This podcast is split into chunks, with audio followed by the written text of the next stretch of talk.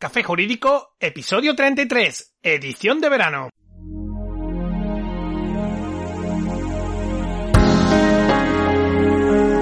Buenas tardes, mi nombre es Juanma Delgado y esto es Café Jurídico, un espacio de divulgación jurídica donde, en el tiempo que dura un café, abordaremos novedades legislativas, interpretaciones de doctrina y jurisprudencia sobre distintas temáticas, aprenderemos a manejar herramientas para la eficacia y la productividad profesional y en definitiva nos acercaremos de una forma amena y distendida al sector jurídico.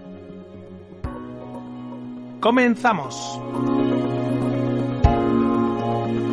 Vivimos tiempos complicados, es innegable. Cuando uno pone las noticias y ve los rebrotes del COVID-19, la crisis económica, el panorama político, pues como que se le quita la ganas de todo. Yo la verdad es que soy una persona vitalista y emprendedora, pero aún así, si me pongo a ver las noticias, como que me vengo abajo. Una de las noticias más sonadas en los últimos días es la relativa a las cloacas del Estado y el caso Dina Iglesias, por el cual el vicepresidente del gobierno podría enfrentarse a un proceso judicial e incluso a una condena por simulación de delito, denuncia falsa, daños informáticos, obstrucción a la justicia, en fin, una larga lista de, de posibles delitos. El caso es que no hay que irse a situaciones tan mediáticas para hablar de la simulación de delito o de denuncia falsa. Este tipo de cuestiones también suceden y mucho más de lo que nos podemos imaginar y como suele decirse, a pie de calle. Aunque pueda sorprenderte esto que te voy a contar, simular un delito es una de las conductas penales que, según los datos estadísticos judiciales, más ha aumentado en proporción en los últimos años. Y es que muchas veces hay quien por la física económica y la necesidad de subsistencia se ve en la tentación de intentar sacar unos eurillos al seguro para cambiar el móvil o por ejemplo cargarle el valor de un supuesto robo en el domicilio que nunca ha existido que ya gana de meterse en lío innecesariamente, pero lo cierto es que la gran mayoría de conductas relacionadas con el acto de simular un delito están relacionadas con el cobro de alguna indemnización o cobertura a las compañías de seguros. Algo que es muy sabido por las fuerzas y cuerpos de seguridad del Estado y por lo que tras efectuar determinadas denuncias no es de extrañar que investiguen las mismas concienzudamente por si detrás de ellas pudiera existir una simulación de delito. El caso es que aunque se trata de una cuestión que lleva presente mucho tiempo en nuestro ordenamiento jurídico, en los últimos días y gracias precisamente al caso Dina Iglesias ha aumentado el interés por saber más de este tipo penal y sus consecuencias. Y bueno, por eso íbamos a dedicar nuestro programa a tratar este asunto, el de la simulación de delito, no el del caso Dina Iglesias, que no voy a entrar en ese salseo de si se trata o no de un supuesto de simulación de delito, pues si bien la cosa huele mal, lo suyo para hablar de algo es conocer los pormenores del asunto. Y bueno, más allá de lo que se dice en, uno y otros medios de comunicación, pues como que no conozco los datos, pesquisas y pruebas que pueda haber en uno u otro sentido. Así que, como digo, hablaremos de la simulación de delitos, que es lo que, tanto si sí como si no, ha hecho que mucha gente se pregunte por este tipo penal. Y en cierto modo me alegra que de una forma u otra se tome interés por este asunto, pues lo cierto es que cada vez que me toca asistir a alguien en comisaría por haber simulado el robo de su móvil u otra cuestión de similar índole, siempre pienso que habría que explicar a la gente que este tipo de conductas, por poco valor que entrañen, tienen consecuencias penales. Vamos a entrarnos en materia en un momento, pero antes déjame que te diga que puedes encontrarnos en cafejurídico.es, nuestra página web desde la que podrás acceder a todos los episodios que hemos emitido hasta la fecha, escucharlos por series temáticas y por supuesto enviarnos tus dudas legales, pedir que tratemos un asunto concreto o mandarnos tu opinión. Pues sí, si no lo sabía, ya lo sabes. Simular un delito está tipificado en el artículo 457 del Código Penal y se castiga con multa de 6 a 12 meses, algo que no se ha modificado tras la reforma operada en el año 2015 y que, como decía al inicio del programa, se trata de una de las conductas penales que más ha aumentado en los últimos años, en gran parte por las consecuencias de la crisis. Vamos a ver qué dice exactamente el citado artículo 457 del Código Penal.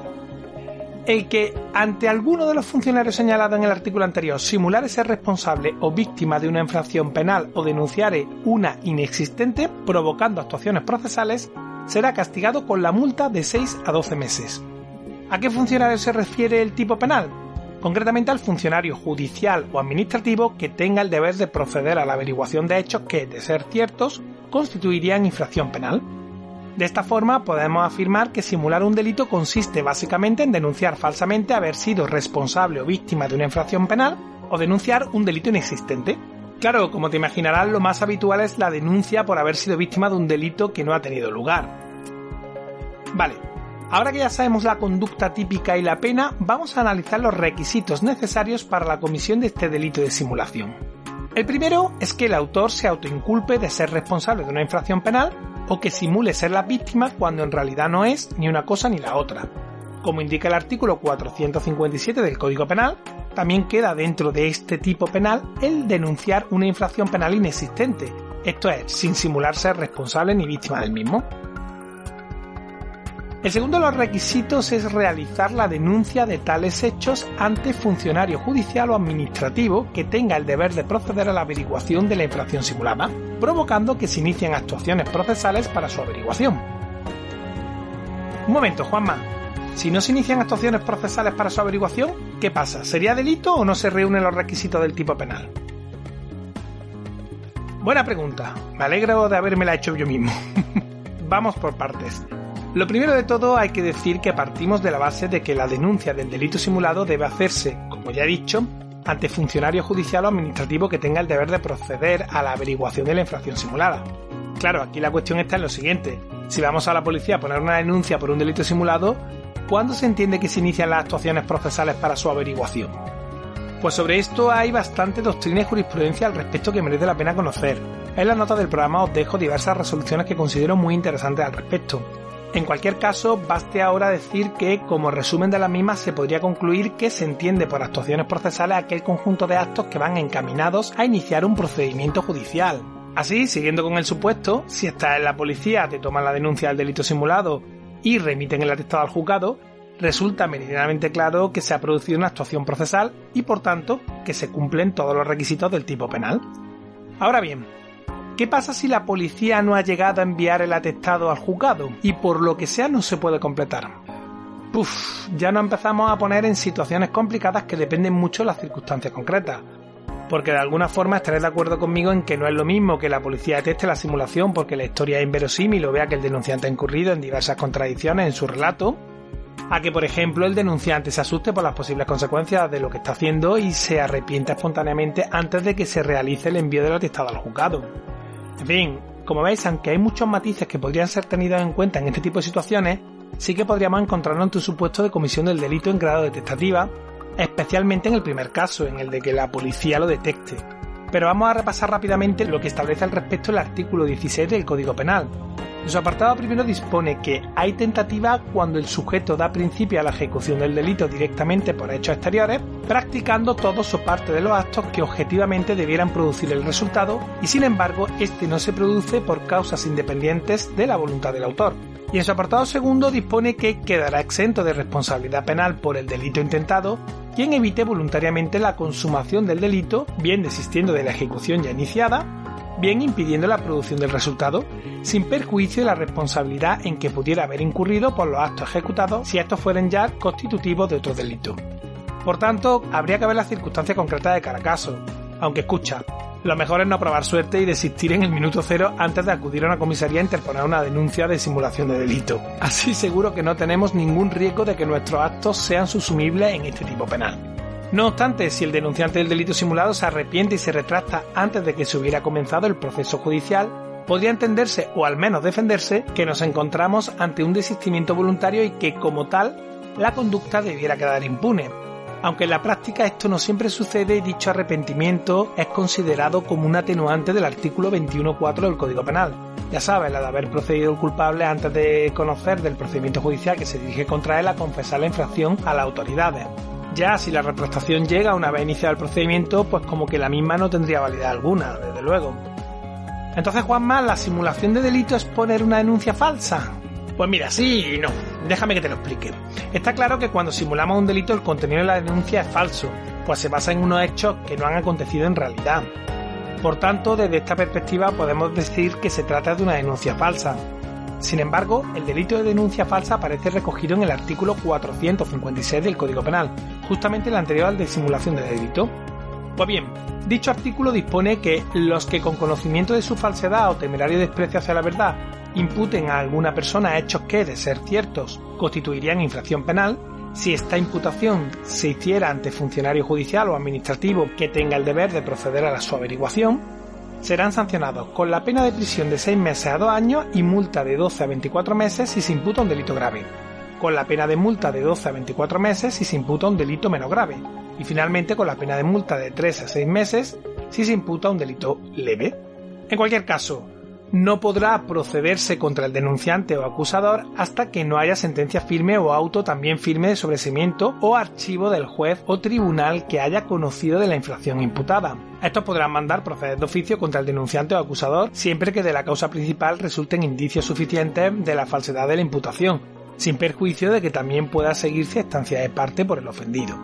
Entonces, ¿cuál es la diferencia entre la simulación de delito y la denuncia falsa? Pues bien, la primera diferencia es clara, ¿no? Que están regulados en artículos distintos, uno en el 457 del Código Penal y otro en el 457 del mismo texto. De manera que los requisitos exigidos para cada tipo penal y las penas impuestas son claramente distintas. Al margen de esta obviedad, la diferencia más importante y distintiva es que cuando se denuncia un delito simulado, no se imputa a una persona concreta la comisión del mismo, mientras que cuando se efectúa una denuncia falsa se interpone contra una persona concreta acusándola de la comisión de dicho acto delictivo, a sabiendas de que en definitiva no lo es. Voy a poner un ejemplo que creo que va a ayudar bastante a evidenciar las diferencias entre uno y otro delito.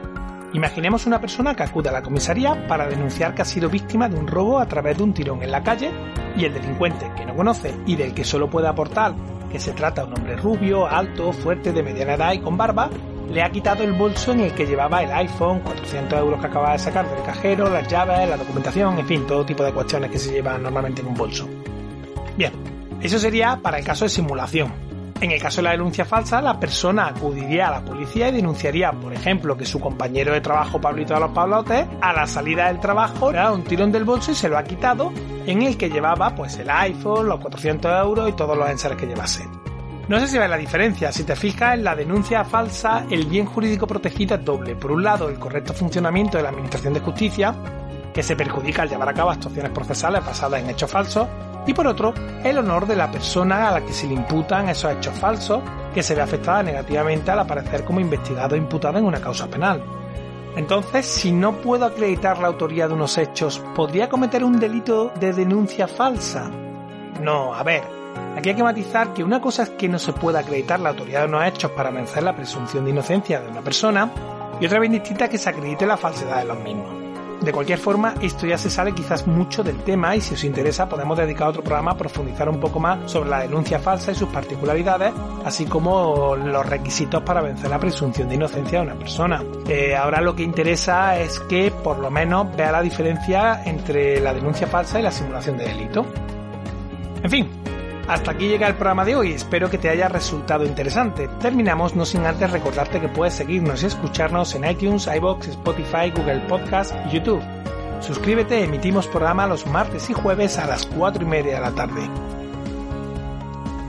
Muchas gracias por tu tiempo, nos vemos el próximo jueves donde un día más, acompañados de un café, nos acercaremos de una forma amena y distendida a las novedades y cuestiones del sector jurídico.